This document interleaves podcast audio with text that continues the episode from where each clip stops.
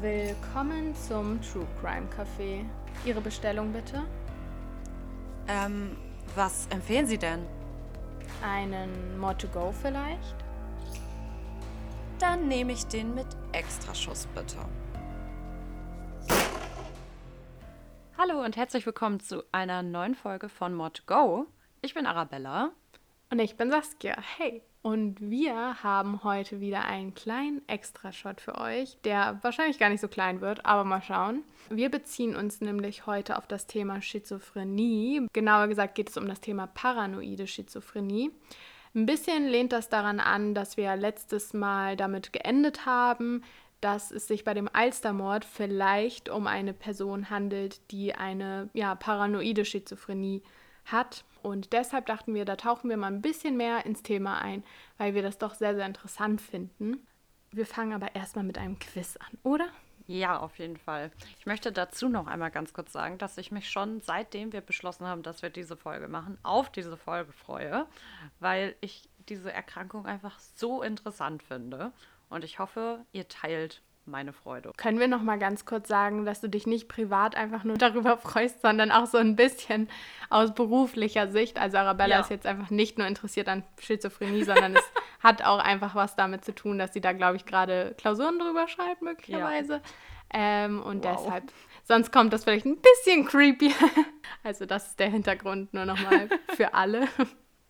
Aber gut, weiter zum Quiz. Und zwar heißt der heutige Fall, die Polizei bittet um Mithilfe, auch wieder in Hamburg. In der Umgebung von Hamburg steigt die Kriminalität seit einigen Jahren stetig an. Die Diebe schlagen vor allem im Frühjahr zu. 2015 war es besonders schlimm. Den Verlust kann keine Versicherung ersetzen und die Polizei ist machtlos. Deshalb fordern die Opfer schärfere Kontrollen. Worauf haben es die Diebe abgesehen? A. Blüten, B. Birnen oder C. Beuten. Also nicht im Sinne von eine Beute. E nee, da steht halt Beuten. Unklar. Beide gucken verwirrt. also ich glaube einfach Blüten, weil das doch ein anderes Wort für Geld ist, oder? Obwohl. Nee, das ist bestimmt eine Trickfrage. Bestimmt werden irgendwie Birnen von den Bäumen geklaut. Mhm. Ich gucke so skeptisch, wenn man das gerade sehen würde. Also wie gesagt, Blüten würde ich noch verstehen, weil das ja, glaube ich, ein anderes Wort für Geld halt ist. Habe ich noch nie gehört. Sagt man nicht Blüten? Achso, vielleicht sagt man das. Ich habe es nur noch nie gehört. Oder sagt man das bei Drogen? I don't know. Same thing. Aber Blüten ist auch ein Synonym für irgendwas. Naja, und Birnen ist halt, also es gibt ja diesen Obstraub, aber. Also ich könnte mir vorstellen, dass insgesamt an Menge vielleicht tatsächlich mehr Birnen geklaut werden, weil man sich da, also diese ganzen Opis und Omis, die da irgendwie auch im Naturschutzgebiet sich ihre Äpfel und Birnen zusammen ernten, das glaube ich ist schon tatsächlich ein Problem. Aber ich glaube nicht, dass es etwas ist, was so richtig kriminalistisch verfolgt wird, oder? Vor allem wachsen im Frühjahr Birnen. Ich glaube, das kommt doch erst gegen Sommer, Spätsommer. Okay. Also schließen wir die einfach mal aus. ja, ich Beuten kann ich nichts mit anfangen. Wahrscheinlich ist es dann am Schluss das, aber ich würde dann sagen Blüten und das ist ein Synonym für irgendwas. Gut, dann nehmen wir jetzt die Blüten. Okay. Antwort C ist tatsächlich richtig. Die Beuten. Also die Beuten. aber gar nicht ganz fern von dem, was wir erst bei den Birnen dachten. Mhm. Im alten Land, einem der wichtigsten Obstanbaugebiete Deutschlands, werden jedes Frühjahr mehrere Bienenbeuten geklaut. Bienenvölker mitsamt Behausung. Was zunächst lustig klingt, hat sich aus einem ernsten Problem ausgeweitet. Es passiert überall in Deutschland, fällt aber in einem Obstanbaugebiet besonders ins Gewicht. Denn die Bienen sind hier für das Bestäuben der Blüten unverzichtbar. Das könnte zugleich das Motiv sein. Die Täter sind meist andere Imker, deren Bienenvölker den Winter nicht überlebt haben. Frech. Ja, aber wow, nee. Beim besten Willen, wer weiß denn, was Beuten sind? Also, wir sind halt auch die letzten Stadtkinder, muss man ja. dazu sagen. Ähm, deswegen finde ich das eigentlich ganz nett, dass wir auch noch mal was dazugelernt haben. Ja, auf jeden Fall. Aber auch sehr missgünstig von den anderen Imkern. Ja, also da kommen wir mal wieder zum Thema Eifersucht zurück. Na gut, dann wollen wir aber mal zu dem nicht so witzigen Thema kommen. Und zwar zur paranoiden Schizophrenie. Bist du bereit, Arabella? Ja, ich kann es kaum erwarten. Okay, also ich möchte erstmal mit einem kleinen Disclaimer anfangen. Und zwar möchte ich nochmal sagen, dass wir weder Psychotherapeuten noch Betroffene sind. Von daher basiert alles, was wir jetzt gleich sagen werden, auf eigener Recherche, so wie es das immer tut. Und wir wollen auch nochmal sagen, dass die folgenden Informationen auch wirklich nur als Informationen angesehen werden sollen und nicht als irgendeine Art, wie man eine Selbstdiagnose stellen kann oder irgendein Fachwissen, was wir hier preisgeben. Es ist wirklich einfach nur eine ganz normale Recherche. Aber was wir auch finden, ist, dass das Thema insgesamt psychische Erkrankungen viel zu wenig angesprochen wird. Und deshalb wollen wir da auch unbedingt drüber reden, auch wenn wir keine Spezialisten sind. Und vor allem wollen wir das versuchen, wertfrei zu machen. Und jetzt fange ich mal an. Und zwar habe ich mir erstmal allgemein das Wort Schizophrenie angeschaut. Und das kommt aus dem Altgriechischen, beziehungsweise lässt sich daher ableiten. Und zwar aus dem Wort schizo, was so viel heißt wie zerspalten bzw. zersplittert, und dem Wort phren, was wiederum Geist, Seele bzw. Gemüt heißt. Also kann man sagen, es ist ein zerspaltenes Gemüt oder eine zerspaltene Seele. Tatsächlich ist aber diese Übersetzung sehr, sehr irreführend, da es sich bei Schizophrenie eben nicht um die bekannte Erkrankung der gespaltenen Persönlichkeit handelt. Genau, und diese Übersetzung, diese fälschliche Übersetzung, hat auch ganz, ganz lange dazu geführt, dass man keine Unterscheidung gemacht hat, was ja verheerend ist, weil es, wie gesagt, ganz unterschiedliche Krankheitsbilder sind. Aber heute geht es um die Schizophrenie und dabei handelt es sich um eine psychische Erkrankung, die das Denken, die Wahrnehmung, das Handeln und die Gefühle der erkrankten Person beeinflussen kann. Verschiedene Persönlichkeiten innerhalb dieser betroffenen Person gibt es dann in diesem Fall nicht. Betroffene nehmen die Realität lediglich anders wahr. Und diese Krankheit zeichnet sich durch ganz viele verschiedene Symptome aus oder beziehungsweise kann sich dadurch bemerkbar machen. Akut ist es zum Beispiel so, dass die betroffene Person Stimmen hört oder es können auch Wahnideen entstehen, beziehungsweise eigene Gedanken können plötzlich ganz fremd wirken. Das ist es jetzt erstmal sehr, sehr grob. Ähm, Schizophrenie kann aber sehr unterschiedlich auftreten. Manchmal gibt es nur in Anführungsstrichen einen akuten Schub. Häufiger ist es aber der Fall, dass die Krankheit sich in so wellenförmigem Verlauf zeigt oder sogar chronisch. Wie ich gerade schon gesagt habe, gibt es verschiedenste Symptome. Die Stimmen zu hören ist zum Beispiel dann eher in der akuten Phase der Fall, aber es gibt auch Symptome, die man früh erkennen kann, also bevor überhaupt so eine akute Phase beginnt. Und ganz grob gesagt sind das folgende drei Punkte. Zum einen die Störung der Wahrnehmung und der Gedankengänge, dann die Unruhe, Ängste, angespannte oder gedrückte Stimmung, dann Konzentrationsprobleme und zuletzt Rückzug vor Freunden und Familie. Als ich diese Symptome dann so gelesen habe, dachte ich so, ui, drei von vier Punkten kann ich, wenn ich mich mein letztes Jahr anschaue, auch abhaken. Und genau das zeigt aber auch eine große Problematik, solche Symptome nur so kurz darzustellen. Denn diese Symptome sind sehr, sehr unspezifisch und können ganz andere Ursachen haben. Bei mir hätte es jetzt beispielsweise die Ursache, ich habe eine Bachelorarbeit geschrieben. Das hat aber natürlich überhaupt gar nichts mit einer psychischen Erkrankung zu tun. Deshalb ist es sehr, sehr wichtig, sich anzuschauen, was verändert sich in mir, beziehungsweise was verändert sich in meiner Wahrnehmung und so dann zu erkennen, liegt das gerade einfach an einer Situation, die ich habe, oder kann es eine psychische Erkrankung sein, wie die Schizophrenie. Genau, und diese Früherkennung ist sehr, sehr wichtig in diesem Fall, weil davon ausgegangen wird, dass je früher so eine psychische Erkrankung erkannt wird, desto besser sind da auch die Prognosen. Wir werden auch in die Folgenbeschreibung nochmal ein, zwei Adressen tun, die ein bisschen zum Thema Früherkennung bei Schizophrenie beitragen. Da könnt ihr ja auch nachschauen. So, jetzt wollen wir aber noch mal ein bisschen tiefer in die Symptomatik einsteigen, weil wie gesagt, diese ganzen groben Beschreibungen uns ja nicht so weit gebracht haben. Die folgenden Symptome sind aber mal wieder nur Symptome, die auf eine Schizophrenie hinweisen können. Die Symptome heißen nicht, sobald man die hat, dass man schizophren ist, aber es kann auch sein, dass es sich um eine andere psychische Erkrankung handelt oder wie gesagt, die können auch einfach bei gesunden Menschen einmal auftreten. Wir fangen an mit den Denkstörungen. Bei denen ist es sehr schwer, sich zu konzentrieren bzw. aufmerksam zu bleiben. Und genauer gesagt sind das Gedankengänge, die dann einfach zwischendurch stocken, beziehungsweise die reißen immer wieder plötzlich ab, während andere Gedanken sich immer wieder einschieben. Als nächsten Punkt gibt es die Halluzination. Die treten vor allem in akuten Phasen auf und der Erkrankte erlebt dabei teilweise Sinnestäuschungen. Das können zum Beispiel, wie schon gerade angemerkt, Geräusche oder Stimmen sein, die dann aber nicht wirklich da sind. Das können auch teilweise bekannte Stimmen, also zum Beispiel von Verwandten sein, die kommentieren und kritisieren, was die betroffene Person tut. Und die werden auch oft als bedrohlich wahrgenommen. Es gibt aber auch noch ganz viele andere Arten von Halluzinationen, auf die ich jetzt aber nicht noch weiter eingehe. Dann gibt es noch die Wahnideen. Dabei konstruieren Betroffene Wahnvorstellungen, die nicht der Realität entsprechen. Für sie ergeben diese Vorstellungen aber in dem Moment komplett Sinn, also sie wissen nicht, dass sie unter einem Wahn leiden.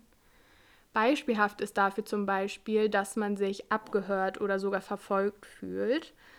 Und es kann aber auch sein, dass wenn man zum Beispiel Fernsehen guckt und Nachrichten guckt, dass man versteckte Botschaften rein interpretiert in dem, was da kommt. Es kann auch zu Größenwahn oder religiösen Wahnvorstellungen kommen, also auch da ist die Bandbreite sehr, sehr groß. Dann gibt es noch die Ich-Störung. Und da wird teilweise die eigene Gedankenwelt als komplett fremd wahrgenommen, so als wenn man Gedanken von außen einspielt oder einem selber Gedanken genommen werden. Das, was man vielleicht auch als Nicht-Erkrankter kennt, dass man sich manchmal einfach sehr, sehr kraftlos oder auch apathisch fühlt und für eine Zeit lang Interesse an der Umwelt verliert bzw. sich auch zurückzieht.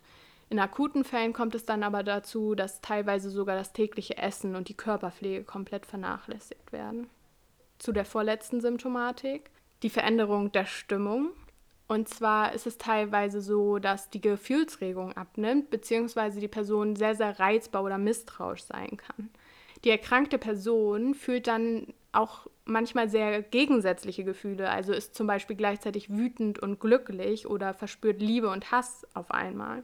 Zuletzt ähm, gibt es dann noch ein sehr interessantes Symptom meiner Meinung nach, und zwar die Katatonen-Symptome, also Bewegungsstörungen mehr oder weniger.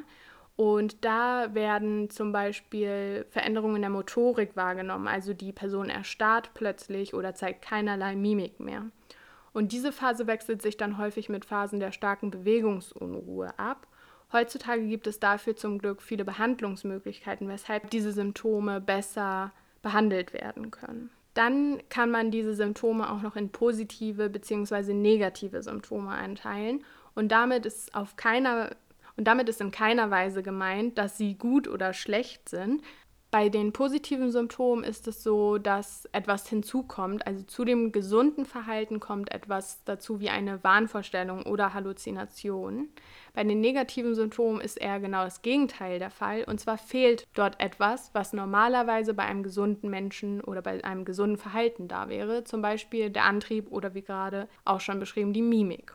Und wie auch bei vielen anderen psychischen Erkrankungen gibt es auch Unterformen der schizophrenen Erkrankung.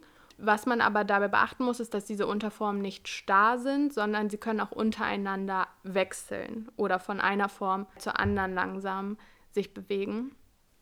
Und damit kommen wir auch zum eigentlichen Thema unserer Folge, und zwar zu der paranoiden Schizophrenie, denn diese ist eine Unterform von der allgemeinen Schizophrenie. Sie ist die häufigste und auch die bekannteste Unterform und die Hauptsymptome sind hierbei die schon genannten Wahnvorstellungen und Halluzinationen. In 80 Prozent dieser paranoiden Schizophrenie kommt es zu akustischen Halluzinationen, also zum Beispiel durch Stimmen, die man plötzlich hört, die eigentlich gar nicht da sind. Dann gibt es noch die hebephrene Schizophrenie. Diese beginnt meistens eher im Teenageralter und äußert sich vor allem durch Denk-, Antriebs- und Gefühlsstörungen. Zuletzt gibt es dann noch die katatone Schizophrenie, das haben wir ja gerade schon gehabt mit den katatonen Symptomen. Bei dieser Art kommt es zu Bewegungsstörungen, zum Beispiel jetzt in der Mimik oder halt auch einfach, dass die Person komplett erstarrt. Das habe ich schon mal in echt gesehen, also bei einem Patienten. Und ich finde, es ist so gruselig, weil die Leute liegen da echt teilweise, als wären sie eigentlich tot im Bett und bewegen sich einfach die ganze Zeit nicht. Und auch wenn du, keine Ahnung, wenn die zum Beispiel ein Kissen unter dem Bein hatten und du ziehst denen das weg, dann würde ja eigentlich das Bein runterfallen. Aber die verharren dann trotzdem in dieser krass unangenehmen Position. Und das ist so gruselig, wenn man sich vorstellt, dass ja trotzdem so viel innen drin passiert in deren Kopf, aber sie trotzdem da liegen wie eigentlich Mumien. Also ungewohnte Sachen sind ja immer gruselig, würde ich sagen, oder häufig.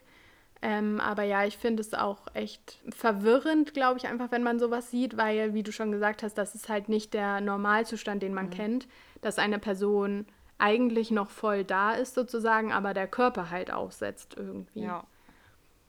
Genau. Und da kommen wir dann auch schon zur Frage, warum? Also warum hat man überhaupt eine Schizophrenie? Wie kommt das? Und das ist leider bis heute noch nicht ganz genau zu erklären. Es gibt verschiedene Punkte, wo man sagt, das könnten Ursachen sein. Eine relativ gut erforschte Ursache ist die familiäre Veranlagung. So wird vermutet, dass das Risiko einer Erkrankung steigt, wenn im engeren Familienkreis eine Person betroffen ist.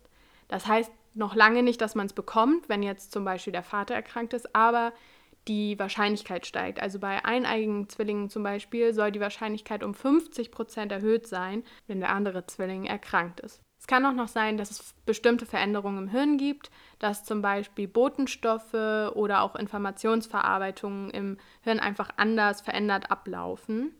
Es gibt auch die Möglichkeit, dass es schädliche Einflüsse vor oder nach der Geburt gab, beziehungsweise man versucht auch im Hirn selber zu erkennen, wo da die Unterschiede zwischen sozusagen normalem Gehirn ist und dem Hirn, was von Schizophrenie betroffen ist.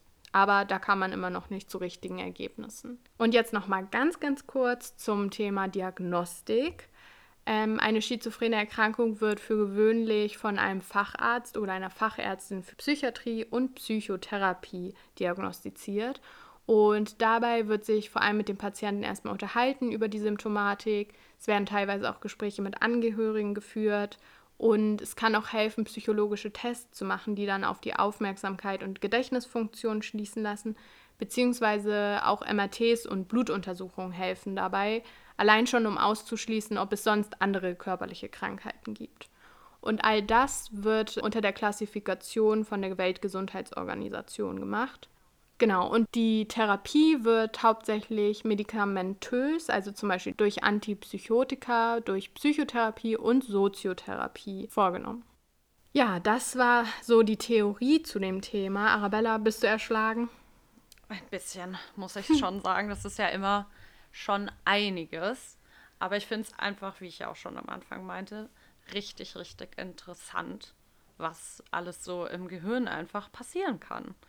Und was ich vielleicht noch einmal da hinzufügen wollte, ist, dass die Diagnostik, die hast du ja jetzt angesprochen, dass die ziemlich schwer ist, weil oft, obwohl ja die Früherkennung so enorm wichtig ist, merken Patienten oder Erkrankte gar nicht, dass sie darunter leiden, weil diese Sachen ja trotzdem enorm rational für sie erscheinen. Sie hören ja wirklich die Sachen oder riechen sie oder sehen sie. Und deswegen werden Patienten oder Erkrankte halt meistens erst aufmerksam auf die Erkrankung gemacht, wenn sie schon diese Wahnvorstellungen haben oder wenn sie schon wirklich auch artikulieren, dass sie halluzinieren.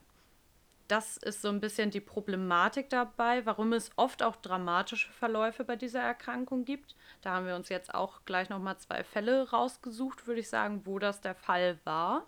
Aber genau, haltet die Augen offen. Natürlich hat nicht jeder, der ein bisschen Konzentrationsprobleme hat und eine gedrückte Stimmung hat, eine Schizophrenie, aber trotzdem sollte man da ein bisschen offenes Auge und Ohr für haben. Das wollte ich noch hinzufügen. Genau, und äh, du startest mit deinem Fall, oder? Ja. Bei mir geht es heute um eine Familie, die dabei zugucken musste, wie sich eine ihr nahestehende Person langsam, aber sicher immer weiter von der Realität entfernte. Ich habe die Namen geändert oder geänderte Namen übernommen aus meiner Internetrecherche, wollte ich einmal dazu sagen. Lena B. ist eine Mitte 30-jährige Soziologin und wollte sich um das Jahr 2014 ein neues Leben in Neuseeland aufbauen. Weit weg von Deutschland einen Neustart machen. Das muss sehr aufregend gewesen sein damals. Doch den Kontakt zu ihrer Familie hier im kleinen Rheinbeck bei Hamburg wollte sie dennoch nicht verlieren. Besonders mit ihrem Bruder Felix hat sie sich bis dahin immer sehr gut verstanden. Er ist zwar ein bisschen stur und verschlossen und hatte schon immer einige psychische Probleme, Aber am Ende des Tages war es dennoch ihr lieber Bruder. Sie wünschte sich zwar, dass er nicht mehr so viel trinken und Gras rauchen würde, aber dennoch hatte er liebenswerte und auch hilfsbereite Seiten. So besuchte er Lena B. auch im Februar 2015 bei ihr im Down Under, um den neuen Wohnort von Lena kennenzulernen. Der Urlaub verläuft ausgelassen und entspannt.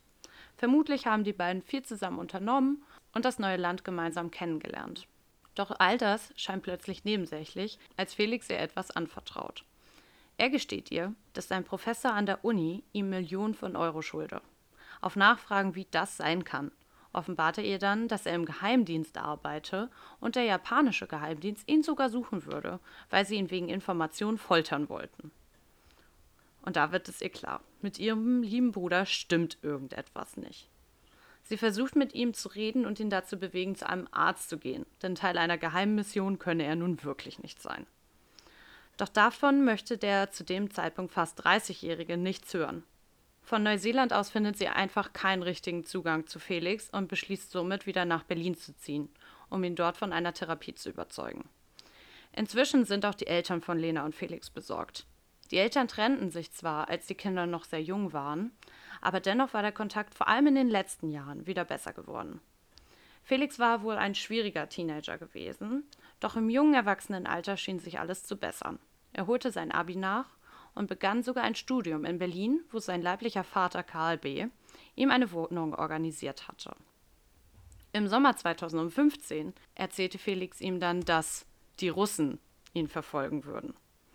In Kombination mit den Dingen, die er Lena erzählt hatte, versucht nun die ganze Familie, Felix zu einer Therapie zu bewegen. Und irgendwann gibt Felix tatsächlich nach. Zusammen mit seiner Familie wird er in eine psychiatrische Klinik in Berlin vorstellig. Auch die sehen, dass eine Therapie induziert zu sein scheint. Doch bei der Rede über einen stationären Aufenthalt flüchtet der junge Mann, der sich eh schon ständig verfolgt fühlt. Und so können weder die Klinik noch seine Eltern irgendetwas ausrichten.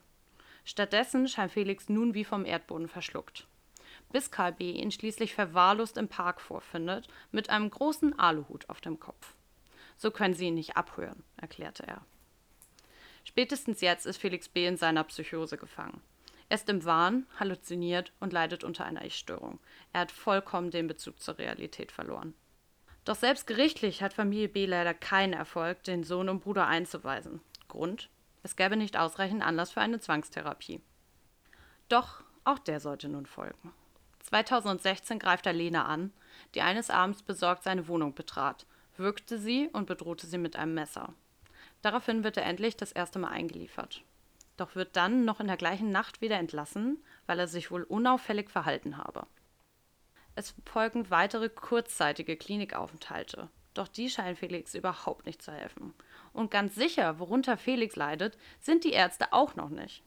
Eine paranoide Schizophrenie wollen sie aber nicht ausschließen. Antipsychotika verschreiben sie ihm dennoch nicht. Das liegt vor allem daran, dass der Patient diese vehement ablehnt. Felix zieht sich nun noch mehr zurück und taucht, wenn überhaupt, nur negativ und im Wahn bei seiner Familie auf. Er bedroht Leute, ist von Verfolgungswahn geplagt und zeigt sich vermehrt aggressiv.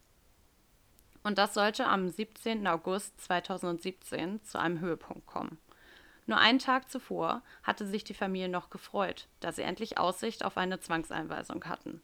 Doch die Hilfe kam zu spät. Die Mutter von Felix, Karin B., findet ihren Ehemann und Stiefvater von Felix und Lena leblos im Garten. Sein Schädel wurde mit einer Axt, die er sonst zum Holzhacken verwendete, eingeschlagen. Suchen Sie meinen Sohn, er ist der Täter, sagte sie damals wohl zur Polizei. Und genau so war es auch. Nur kurze Zeit später wurde Felix B. von der Polizei gefasst. Dort murmelte er nur unverständlich vor sich hin und trug eine Tasche bei sich, der sich unter anderem ein Brief an Angela Merkel befand, in der er sich ihr als V-Mann anbot, um sogenannte Hilfsgötter ins Gefängnis zu bringen. Von dieser Art von Texten und Notizen gab es unzählige in seiner Sporttasche. Sie waren an und über diverse Scientology-Mitglieder oder berichteten über vermeintliche Geheimzugänge zur Botschaft. Im März 2018 wurde Felix aufgrund der nun auch in Augen der Öffentlichkeit eindeutigen Krankheit als nicht schuldfähig eingestuft und nach einem Sicherungsverfahren in eine psychiatrische Klinik eingewiesen. Und hier muss ich leider auch schon meine Geschichte beenden diesbezüglich, weil ich keine weiteren Infos über sein aktuelles Befinden gefunden habe. Eins ist jedoch sicher, auch noch heute fragt sich die Familie, wieso man nicht eher durchgreifen konnte. Sie waren schließlich schon lange von der Unzurechnungsfähigkeit ihres geliebten Familienmitglieds überzeugt. Und so stellt sich mal wieder die Frage, wie krank jetzt wirklich krank genug ist. Oh, der Fall hat mich irgendwie richtig krass mitgenommen, als du den du gerade vorgelesen hast, weil also man bezieht das ja auch immer so ein bisschen auf sich irgendwie, finde ich, bei True Crime. Und ich habe gelesen während meiner Recherche, dass das so bis zum 35. Lebensjahr auftreten kann, dass man so eine Schizophrenie bekommt. Und ähm, das heißt, theoretisch könnte das in uns schlummern oder auch in fast allen Freunden, die wir haben in unserem Alter. Und das finde ich so gruselig einfach, weil du plötzlich, ganz plötzlich einen geliebten Menschen so an diese Krankheit verlieren kannst, so wie das jetzt auch bei ihm der Fall war. Und bei seiner Schwester Lena, ne? Ja. Bei seiner Schwester Lena, die einfach plötzlich aus dem Nichts gemerkt hat, dass irgendwas nicht mit ihm stimmt und auch seine Eltern. Das ist so furchtbar. Ich kann mir das gar nicht vorstellen, wie das sein muss. Also es ist ja bei Demenz auch ähnlich. Ich finde, mhm. ähm, da ist es meistens ja eher im hohen Alter, aber trotzdem ist der Mensch, den du kennst, vom, so aus dem Nichts plötzlich ganz, ganz anders und du kannst ihn auch nicht einfach wieder zurückholen, so. Ja, ich finde, das war eine richtig traurige Geschichte. Auch wäre es nicht dazu gekommen, dass er dann noch jemanden umgebracht hat. Es ist einfach eine ganz schlimme Geschichte von dieser Familie. Ja. Und ja, wie du auch schon meintest, man mag sich eigentlich gar nicht vorstellen, wie das für Angehörige dann in solchen Situationen ist. Ich meine, sie ist aus Neuseeland wieder zurückgezogen, weil sie sich so ja. große Sorgen um ihren Bruder gemacht hat. So weit muss man ja auch erstmal kommen. Ja, und vor allem eigentlich ist es ja auch oft so, dass man sagt, das arme Opfer. Und damit meine ich jetzt den Erkrankten. Mhm.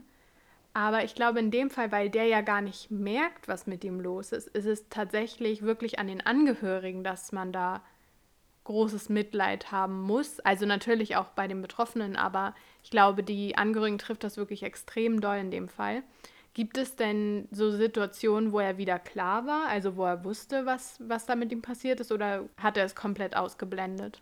Also das Problem ist ja immer, dass man Psychosen eigentlich ganz gut therapieren kann, wenn man halt diese auch erkennt. Und mhm. bei ihm war es ja so, dass er am Anfang bestimmt viele lichte Momente hatte. Es war ja auch ein Zeitraum von zwei Jahren, worüber sich das erstreckt hat. Und auch im Urlaub, als er da sie auf Neuseeland besucht hat, war ja immer noch alles gut. Da war es ja eher so im Nebensatz mhm. eingeflossen, dass er sich beobachtet fühlt. Aber er hat sich da halt immer mehr reingesteigert und so ist es eigentlich auch relativ charakteristisch bei solchen Erkrankungen, dass es halt immer schlimmer wird, wenn man halt nicht eingreift. Und bei ihm mhm. wurde ja nicht eingegriffen. Okay, aber man weiß nicht, ob die sich danach noch an die Sätze erinnern, die sie gesagt haben. Also bei ihm weiß ich es jetzt auf jeden Fall nicht. Mhm. Ja, echt interessant. Ich hoffe, da wird noch um einiges mehr nachgeforscht, einfach weil das so, mhm. so etwas Schlimmes im Kopf passiert, was du nicht erklären kannst. Ja, voll. Und ja, dass da schon wieder nicht richtig drauf reagiert äh, wurde, kann man auch immer nur sagen, warum und wie. Man war natürlich nicht dabei, aber schon wieder viele Fragezeichen, die einem da verfolgen. Immer das Gleiche bei unseren Fällen. Ja, ich glaube aber, dass die dramatischsten Fälle sind auch die, Eben. die natürlich nicht zwischendurch dann aufgefallen sind, wo man das Schlimmste verhindern konnte. Gut, Saskia, möchtest du vielleicht erzählen, was du uns hier Schauriges rausgesucht hast? Ja, auf jeden Fall. Ich finde es sehr interessant, weil unsere Fälle schon sehr unterschiedlich sind. Vor allem, weil du vielmehr den Hintergrund des Opfers dargestellt hast, also des Erkrankten, sage ich jetzt mal so, ähm, und der Familie und ich vielmehr die Tat beleuchte und nur ganz wenig von dem Erkrankten. Als hätten wir uns dabei was gedacht, Mensch. Als wäre es so gewesen. mein Fall ist noch ganz, ganz frisch und nicht mal ein halbes Jahr her. Auch ich habe den Namen des Opfers und des Täters in diesem Fall geändert. Es ist der 4.10.2020. Elias macht sich an einem Sonntagnachmittag auf den Weg in die Synagoge Hohe Weide. Am Freitag begann Sukkot, das traditionelle einwöchige Laubhüttenfest, in der die Obsternte und Weinlese gefeiert wird. Kurz das jüdische Erntedankfest, eines der drei israelitischen Hauptfeste. Schon auf dem Weg trägt der 26-jährige Student stolz seine Kippa, eine kleine kreisförmige Kopfbedeckung, welche häufig von männlichen Juden getragen wird. Somit war Elias im Stadtteil Hamburg-Eimsbüttel relativ leicht als Jude auszumachen. Das Gelände der Synagoge ist mit einem Zaun abgesichert. Während der Feiertage werden jüdische Gebäude meist verstärkt von der Polizei bewacht, so auch diesen Sonntag. Kurz bevor Elias an der Synagoge ankam, hörte er dann plötzlich Schritte hinter sich. Aus Neugier oder vielleicht auch aus Sorge drehte er sich um und bekommt genau in dieser Sekunde einen Schlag mit einem Klappspaten ab. Der Angreifer in bundeswehrähnlichen Kleidung ist ihm völlig unbekannt. Passanten kümmern sich dann nach dem Angriff direkt um den schwer am Kopf verletzten Studenten und anschließend bringen ihn auch Sanitäter ins Krankenhaus. Der Täter wollte zwar fliehen, aber die Beamten, die für den Schutz der Synagoge und Menschen dort zuständig waren, fassten ihn zum Glück relativ schnell. Nach ihren Aussagen wirkte der Mann irgendwie auch extrem verwirrt. Aber es gibt eine gute Nachricht in diesem Fall, und zwar hat Elias überlebt. Ich glaube, das ist unser allererster Fall, wo es keinen Toten gab. Ich überlege gerade nochmal. In der Extra-Shot-Folge, wo wir über Kindesvernachlässigung geredet haben, da ist das Kind auch nicht verstorben. Ja, stimmt. Wieder an einem jüdischen Feiertag. Wieder an einer Synagoge. Und wieder stellt sich die Frage der Sicherheit jüdischen Lebens in Deutschland, schreibt der Spiegel einen Tag nach der Tat. Damit wird auch Bezug auf einen Anschlag vor fast genau einem Jahr zuvor genommen. Dort gab es einen rechtsextremistischen Angriff, auch auf eine Synagoge in Halle. Und auch an diesem Tattag handelte es sich um einen jüdischen Feiertag. Und zwar der höchste jüdische Feiertag, Jom Kippur, der Versöhnungstag. Und nach dieser Tat begannen dann die Ermittlungen der Polizei und Generalstaatsanwaltschaft wegen versuchten Mordes in Tateinheit mit gefährlicher Körperverletzung gegen den 29-jährigen Täter Temir. Dabei wurde erstmal von einem antisemitischen Motiv ausgegangen. Und diese Vermutung kam auch nicht aus dem Nichts, denn kurz nach der Tat wurde der vermutliche Täter ja gefasst und in seiner Hosentasche fand man ein Zettel mit einem selbstgemalten Hakenkreuz. Außerdem schien der Angriff auch nicht so ganz ungeplant, denn neben diesem Zettel fand man auch ein Taschenmesser bei ihm und scheinbar ließ er sich auch gezielt mit dem Taxi zum Tatort fahren. Abgesehen davon, und das habe ich zwar nirgendwo witzigerweise in Anführungsstrichen gelesen, hat man ja auch normalerweise keinen Klappspaten dabei. In der Tat nicht. Das wurde tatsächlich, also ich habe es nirgendwo gelesen, dass das irgendwie angezweifelt wurde. Ich denke mal, weil das so offensichtlich ist. Mhm. Aber ich fand den Fakt schon sehr eindeutig, dass da irgendwas geplant war als einfach ein schöner Spaziergang. Genau, und jetzt schauen wir uns nochmal den Täter etwas genauer an. Der deutsche Täter mit kasachischen Wurzeln war eigentlich noch in Berlin gemeldet, doch dort wohnte er schon etwas länger nicht. Er kam aus einem Übergangswohnheim für Spätaussiedler, Flüchtlinge und jüdische Zuwanderer nach Hamburg. Seine bundeswehrähnliche Kleidung kam vermutlich daher, dass er 2016 einen freiwilligen Wehrdienst bei der Bundeswehr angetreten war. Und in dem lernt er auch mit Waffen unter anderem umzugehen. Aber irgendwie brachten die ganzen Ermittlungen um die Person nicht so viel. Man hat auch bei ihm zu Hause in seiner Wohnung in Langhorn nicht wirklich irgendwas gefunden, vor allem nichts, was auf Rechtsextremismus noch hinweist, außer halt die Sachen, die ich gerade schon erzählt habe. Was man aber herausfand, war, dass Temir psychisch krank ist. Und zwar habe er eine paranoide Schizophrenie. Er selber verweigert aber jegliche Aussage, was die Ermittlung natürlich super schwer macht. Eine Sprecherin der Staatsanwaltschaft hatte dann folgende Aussage vorgebracht. Der Angriff habe sich zwar gegen Juden gerichtet, aber Auslöser war die Krankheit des Täters. Und bei der Verurteilung würde er somit nicht im Gefängnis landen, sondern in einer Psychiatrie. Momentan befindet er sich auch in einer psychiatrischen Einrichtung. Aber wie man sich vorstellen kann, wurde diese Sichtweise sehr scharf kritisiert. So wird argumentiert, dass die Erkrankung zwar vielleicht eine Erklärung für die Tat sei, aber es handele sich ja trotzdem um einen antisemitische und damit politisch relevanten Angriff. Solche Aussagen würden lediglich das Vertrauen der in Deutschland lebenden Juden gegenüber der deutschen Justiz schaden. Und ja, das war es leider auch schon. Auch ich kann da nicht viel weiter berichten, weil, wie gesagt, der Fall ist noch sehr, sehr neu und noch gibt es keinen richtigen Gerichtsbeschluss dazu. Ich für mich persönlich finde es jetzt auch schwer, da eine Position anzunehmen bei dieser Diskussion, weil ich bin weder jüdisch, noch bin ich Psychologin, noch Juristin, weshalb dann eine Aussage von mir jetzt sehr schwer ist. Ich bleibe aber bei der Aussage, dass ich finde, es ist sehr, sehr wichtig, über psychische Erkrankungen und auch über das komplett andere Thema, und zwar Judenhass, zu sprechen. Ich finde, es sollte keiner dieser beiden Themen irgendwie ignoriert oder abgetan werden.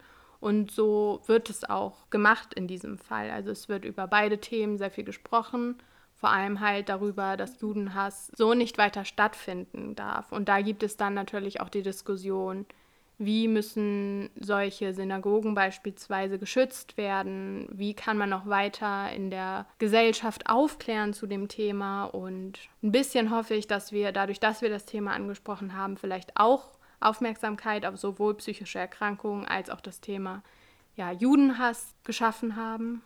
Falls es bei dem Fall irgendwann Neuigkeiten gibt, dann werden wir natürlich auch versuchen, das hier zu kommunizieren. Ja, ich möchte eigentlich ehrlich gesagt auch keine Position beziehen. Ich finde nur, wie du auch schon meintest, dass wichtig ist, über unangenehme Themen zu reden, weil sie halt ja eigentlich gar nicht unangenehm sein sollten. Also so, dass man über psychische Gesundheit redet, das ist ja enorm wichtig und ich finde, wir bewegen uns in der Gesellschaft schon in eine Richtung, wo immer mehr drüber gesprochen wird im Vergleich zu vor, sagen wir jetzt einfach mal zehn Jahren aber ich finde, dass es einfach genauso behandelt werden sollte wie eine organische Erkrankung. Wenn man sich das Bein bricht, dann hat da auch jeder Verständnis für.